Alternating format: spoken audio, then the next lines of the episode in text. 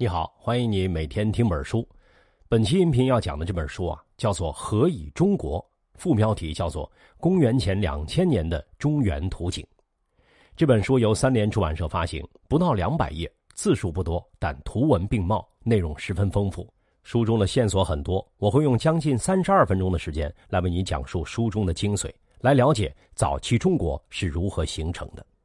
在解读这本书之前，我们需要先了解几个书中的名词。有陶寺、王成刚、新寨、二里头等等，这些名词啊，在考古学上都是鼎鼎大名的，但公众可能并不熟悉。他们都是著名的考古遗址，有几个考古学文化也是以他们来命名的。在考古学家对这些遗址进行发掘之前，没有人知道他们，他们只是一个村子或更小的地理单元的名字。就好像著名的仰韶文化，在瑞典学者安特生发掘并且命名它之前，它只是河南渑池县一个叫仰韶村的存在，普通的不能再普通了。人类没有文字记载的历史，需要考古学家通过发掘来重新建构这段历史。对二里头、陶寺、新寨等等这些遗址的发掘，我们可以复原出文献记载很模糊的早期中国形成前后的模样。甚至有关的历史文献记载是否正确，都可以用地下发掘出来的材料进行验证。本书所说的早期中国，指的是政治意义上的最早的中国，相当于文献记载的中国第一个王朝夏朝。这本书讲述的主要内容是最早的中国是如何诞生的，全书围绕着公元前两千年这一时间节点展开叙述。此节点在中国文明史上具有重要的转折意义。因为它大体上是文献记载的夏王朝建立的时间，全书叙述了这一时期山西南部的陶寺遗址所面临的衰落和暴力迹象，以及嵩山周边邦国林立的历史场景。考古发现不支持文献的记载，在这一阶段并没有出现统一的王朝气象。在一百多年后的新寨期，新寨遗址出现了一系列新的整合因素，并开始崭露头角。最后，终于迎来了最早的中国及二里头广域王权国家的登场。本书的作者是许宏，他是中国社会科学院考古研究所的研究员，同时也是中国社会科学院考古研究所二里头工作站的站长。他长期以来致力于城市考古的研究，近些年来所撰写的《最早的中国》《何以中国》。大都吴城等著作都是围绕着早期中国这个主题进行的。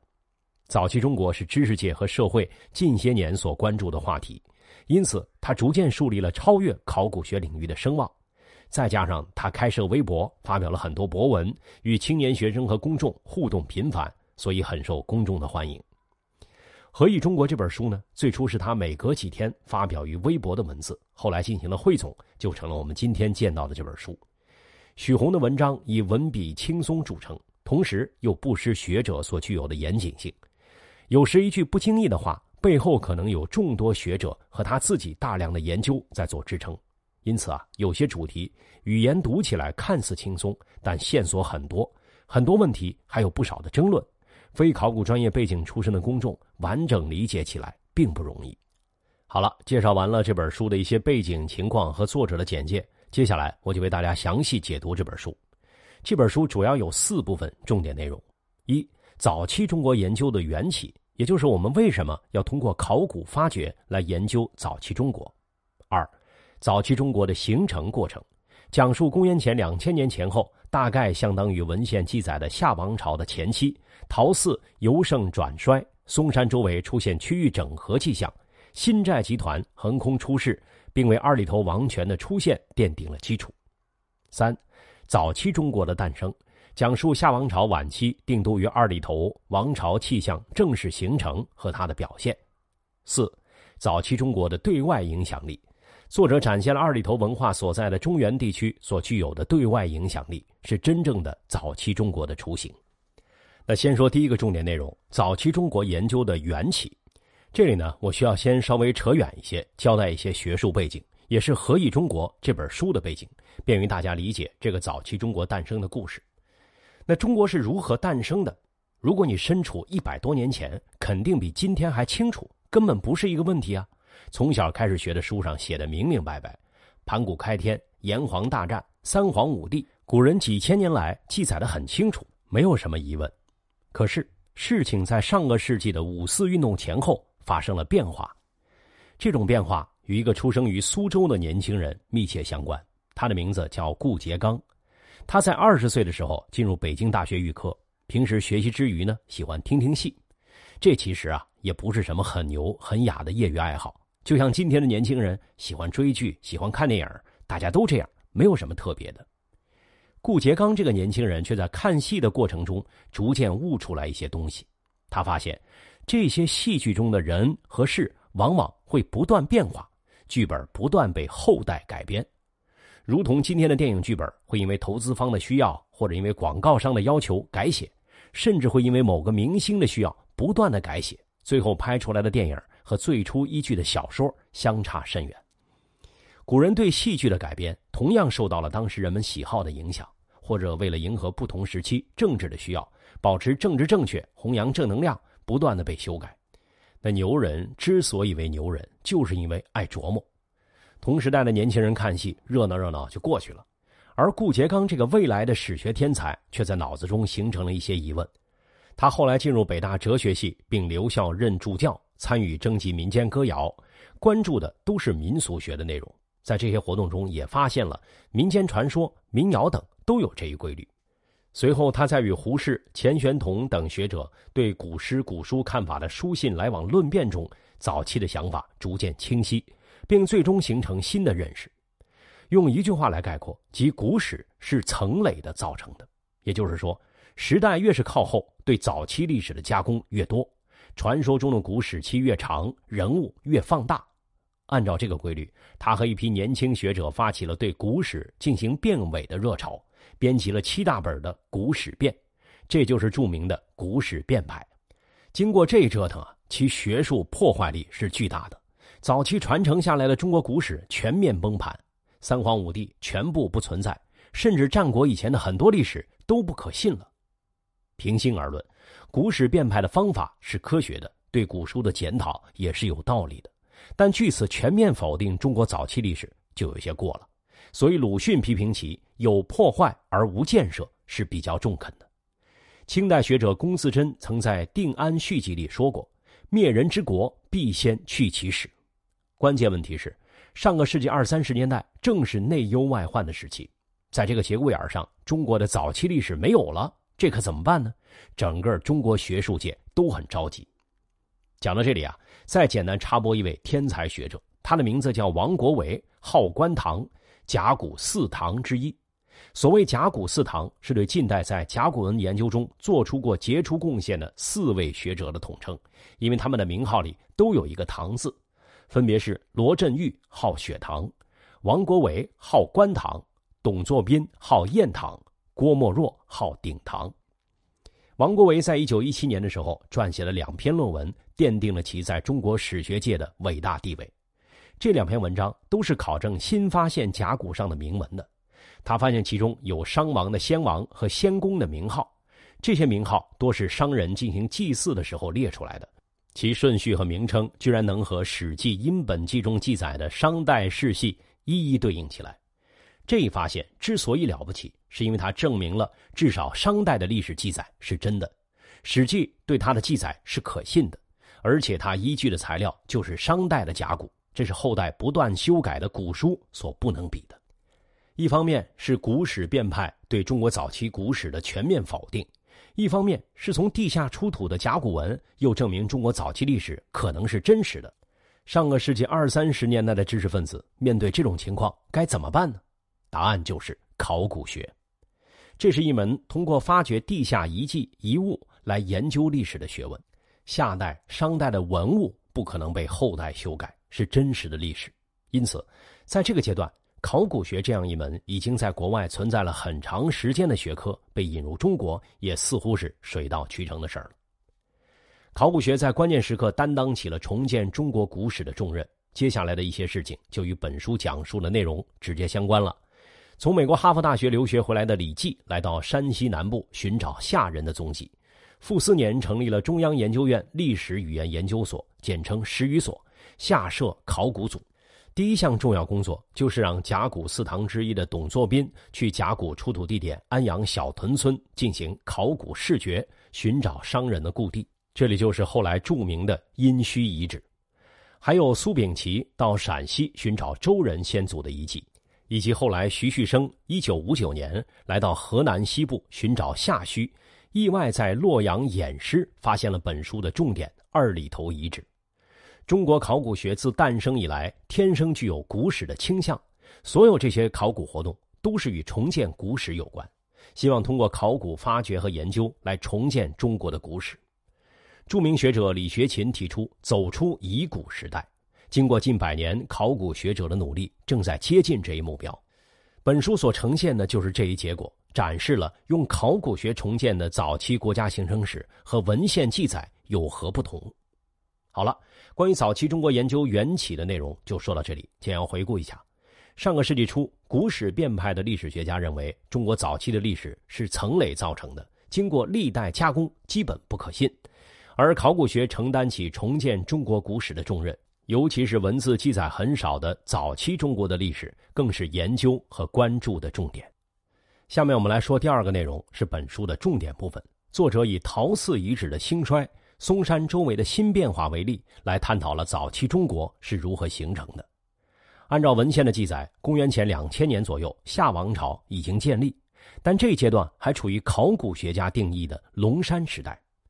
这里说的龙山时代最早由严文明先生提出，大约在公元前两千五百年到公元前一千八百年这个阶段，它是青铜时代之前的一个阶段。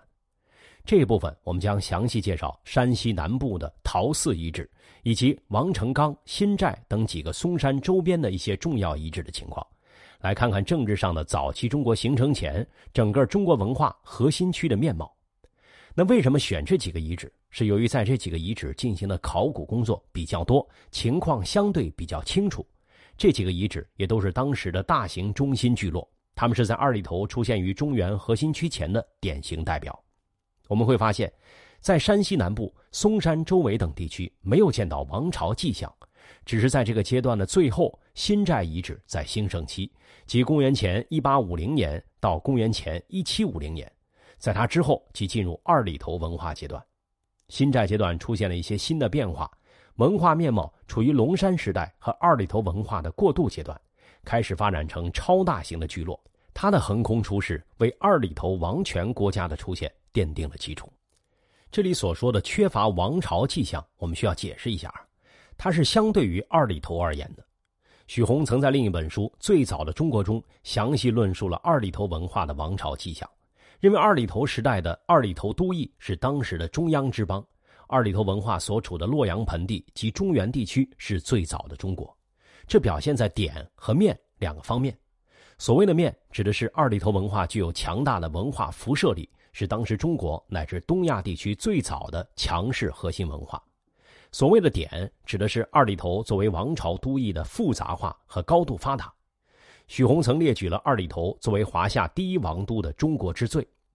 这里发现了最早的城市干道网、最早的工程、最早的中轴线布局的宫殿建筑群、最早的青铜礼乐器群、最早的青铜近战兵器、最早的青铜器铸造作坊、最早的绿松石器作坊、最早使用双轮车的证据，以及四合院建筑、各类奢侈品的出现等等。而在公元前两千年，按文献记载。应该是夏王朝已经建立，但却没有发现应有的王朝迹象。下面我们先把目光投向山西南部临汾盆地的陶寺遗址。作者向读者展现了一幅暴力的场景：在公元前两千年前后，陶寺这个都城遗址发生了惊天动地的大变化。表现在原来矗立的宏伟宫殿被毁掉了，一群制作石器和骨器的工匠占据了宫殿所在的地方。在他们倾倒废料的垃圾堆里，发现有几十个散乱堆积的青壮年男性骨骼，这些骨骼大部分凌乱不堪，有的骨骼还被切割。在垃圾沟的底部，发现一具三十多岁的女性尸骨，身体插入一根硕大的牛角。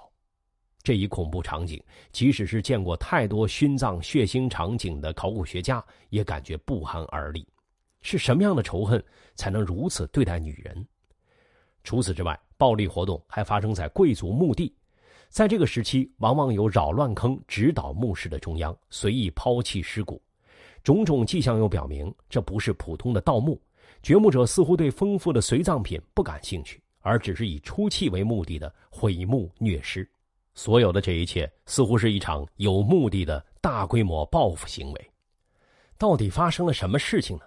在此之前，二三百年前，陶寺都邑有着辉煌的过往。这里称陶寺为都邑，是指它有区域性政治文化中心的特征。那时，在山西南部建起来的这座都邑，气派极了。整个城圈全部是用夯土筑成，建筑方法近似于近代农村还可以见到的筑土墙的夯筑工艺。将需要修筑城墙的地方分成很多块，每块大约一米见方，每块采用木夹板固定，然后在甲板围成的空间内填土，并用石块或捆在一起的木棍层层夯打。城墙宽八米，围起来的面积达到了两百八十万平方米，周长大约七公里。作者测算过，一个巡逻的士兵用正常步速巡视一圈，大约需要一个多小时的时间。我特意查了一下，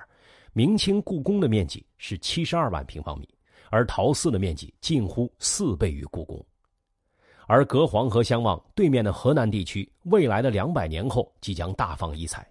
他这时最大的城址也才只有五十万平米以下，更多的只有十余万平方米，在陶寺城址面前都只是小城。因此啊，作者用“卓而不群”四个字形容陶寺。除了面积大，地下的墓葬同样有特色，表现为等级十分分明、贫富差距极大，呈金字塔式的社会结构。目前发现了一千多座墓，接近百分之九十的是仅能容身、空无一物的小墓。随葬一二十件器物的中型墓只占百分之十，而占比不到百分之一的大墓却是极其奢华，随葬了很多奢侈品和礼仪用品，丧葬仪式十分复杂，甚至还有用人来殉葬的现象。与这种庞大的气势形成鲜明对比的是，陶寺文化所占据的地域十分狭小，它的国土并不辽阔，只局限在临汾盆地。作者分析，陶寺的统治者似乎是一群只知道享乐。不知开疆拓土的贵族，与周边文化的关系也是吸纳多，辐射少。说白了就是小富即安，不思进取，没有文化输出，不如我后面要讲到的二里头那样，成为具有全国性的文化中心，辐射影响周边。陶寺遗址具体会是谁的都邑呢？在陶寺遗址发现了一个残破的扁壶，断茬处涂上了红色，扁壶上写有几个文字，其中一个字是“文”，文字的“文”。关于这个字呢，大家没有太多的争议，但是文字旁边的符号有不同的解读。陶寺遗址到底是大禹的夏代都城，还是尧的都城？论辩的各方都没有压倒性的证据否定对方，作者也并没有给出他的倾向性回答。但不管怎样，公元前两千年左右时，陶寺衰落了，退出历史舞台，并且在随后到来的二里头时代，陶寺被纳入了王朝体系。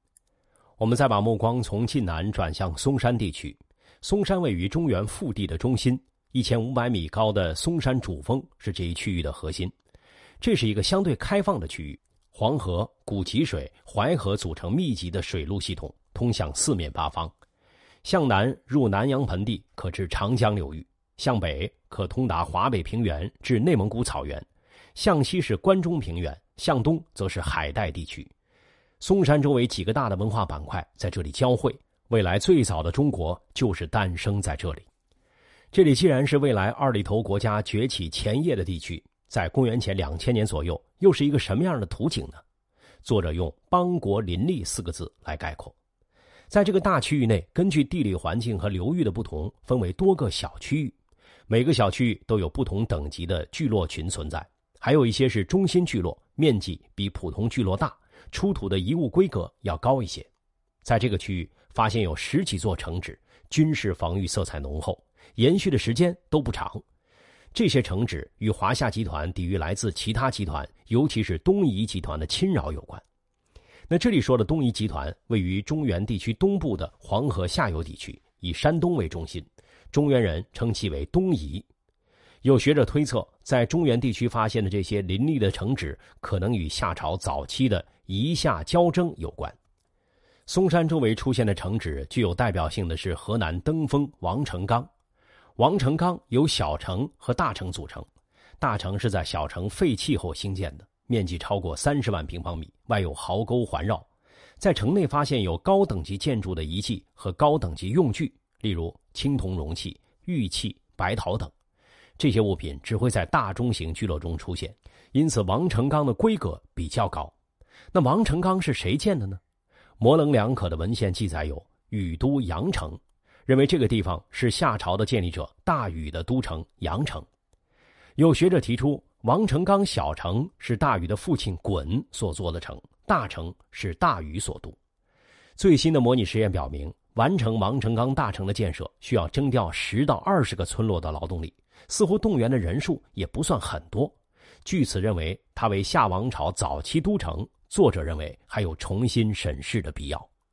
总的来说，嵩山周边各个聚落群之间保持了一定的独立性和相互抗衡性，还没有形成一个统一的政治秩序。也就是作者所说的，在这个有夏王朝诞生传说的地方，在公元前两千年前后即文献记载的夏王朝前期，尚没有出现王朝气象。不过，随着新寨遗址的发掘，情况有了一些变化。新寨遗址位于郑州新密市，兴盛于争议颇大的新寨期，大概为公元前一八五零年到公元前一七五零年。新寨遗址走向兴盛的时候，正是我们前面列举的其他龙山时代城址走向衰落和废弃的阶段。而在新寨之后，则于黄河中游地区的中原大地崛起了二里头文化。因此，新寨是解开二里头崛起之谜的钥匙，但同时，它也是争议最大的一个遗址。这个遗址的兴盛时间跨度很短，百年左右，文化分布的范围集中于郑州地区，北不过黄河，南不到禹州。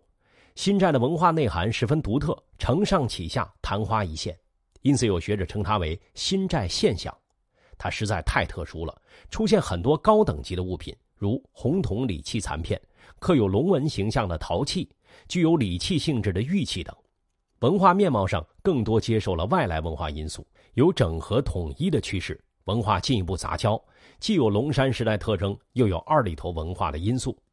而且在新寨走向兴盛的时候，其他龙山时代的城址已经衰落或废弃。前面提到的陶寺、王成刚等中心聚落已经退出历史舞台。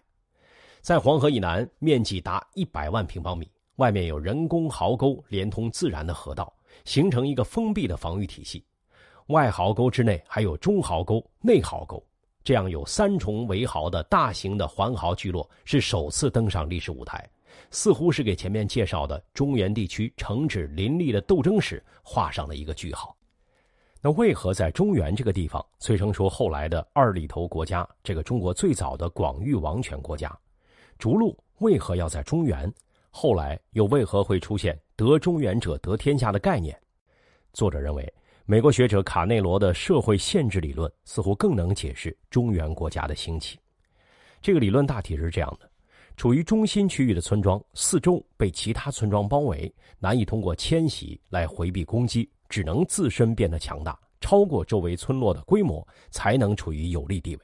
同时，村庄之间在战争中，相对于周边村庄，处于中心区域的村庄更容易形成攻防联盟和领袖人物。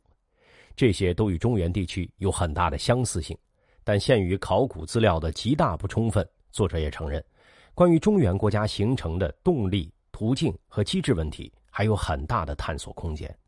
好了，以上是讲述的第二个重点内容：早期中国的形成过程。我们简要回顾一下。这个阶段是文献记载的夏王朝的前期，考古学家发掘的陶寺在这个时候衰落了。嵩山南部的城址是邦国林立，都没有见到王朝气象，与文献的记载有所不同。只是在较晚阶段，新寨遗址的出现，为最早的中国的都城二里头遗址的出现奠定了基础。下面我们来说第三个重点内容，是早期中国的诞生，讲述夏王朝晚期定都于二里头。王朝气象正式形成及其表现。二里头遗址位于河南西部的洛阳盆地，在二里头登场前，这个区域发现的遗址众多，但奇怪的是，没有发现城址和令人瞩目的高等级物品。可是突然间，超大型聚落二里头遗址闪亮登上历史舞台，令人感觉很突兀。所以作者认为，二里头的统治者似乎并非是当地的土著。分析二里头文化可以看到，它来源众多，与前面提到的新寨有密切联系。它是在一个新的高度上延续，并且整合了逐鹿中原群雄们的文化遗产。二里头人大约于公元前一七五零年左右来到伊洛河故道的这块半岛状高地，先后定居于这个地方两百多年。考古学家将他们的文化遗存划分为四期。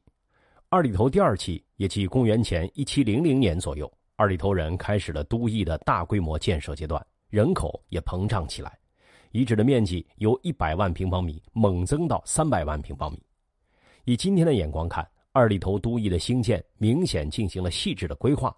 两纵两横的四条大路围绕出一个区域作为宫殿区，宫殿区内开始建造大型的多进院落式宫室建筑，类似于故宫的布局，这成为后来几千年我国宫殿建筑的主流。宫殿区以北是祭祀区，以南是贵族手工业作坊区，并为以夯土围墙。到二里头文化第三期，二里头都已进入全盛时期，在宫殿区的周围增筑了围墙，又兴建了一大批宫殿。最大的一号宫殿面积超过一个标准足球场的大小。二里头的衰落发生在第四期的晚段，时间接近公元前一五零零年，前期最大的一号宫殿已经废弃。在二里头遗址的旁边崛起一座新的偃师商城，大部分学者认为这是发生了改朝换代的结果，商汤革了夏朝的命。这部分比较容易理解，讲述了二里头的出现以及它的规划建设和发展。可以说，政治上最早的中国至此终于产生了。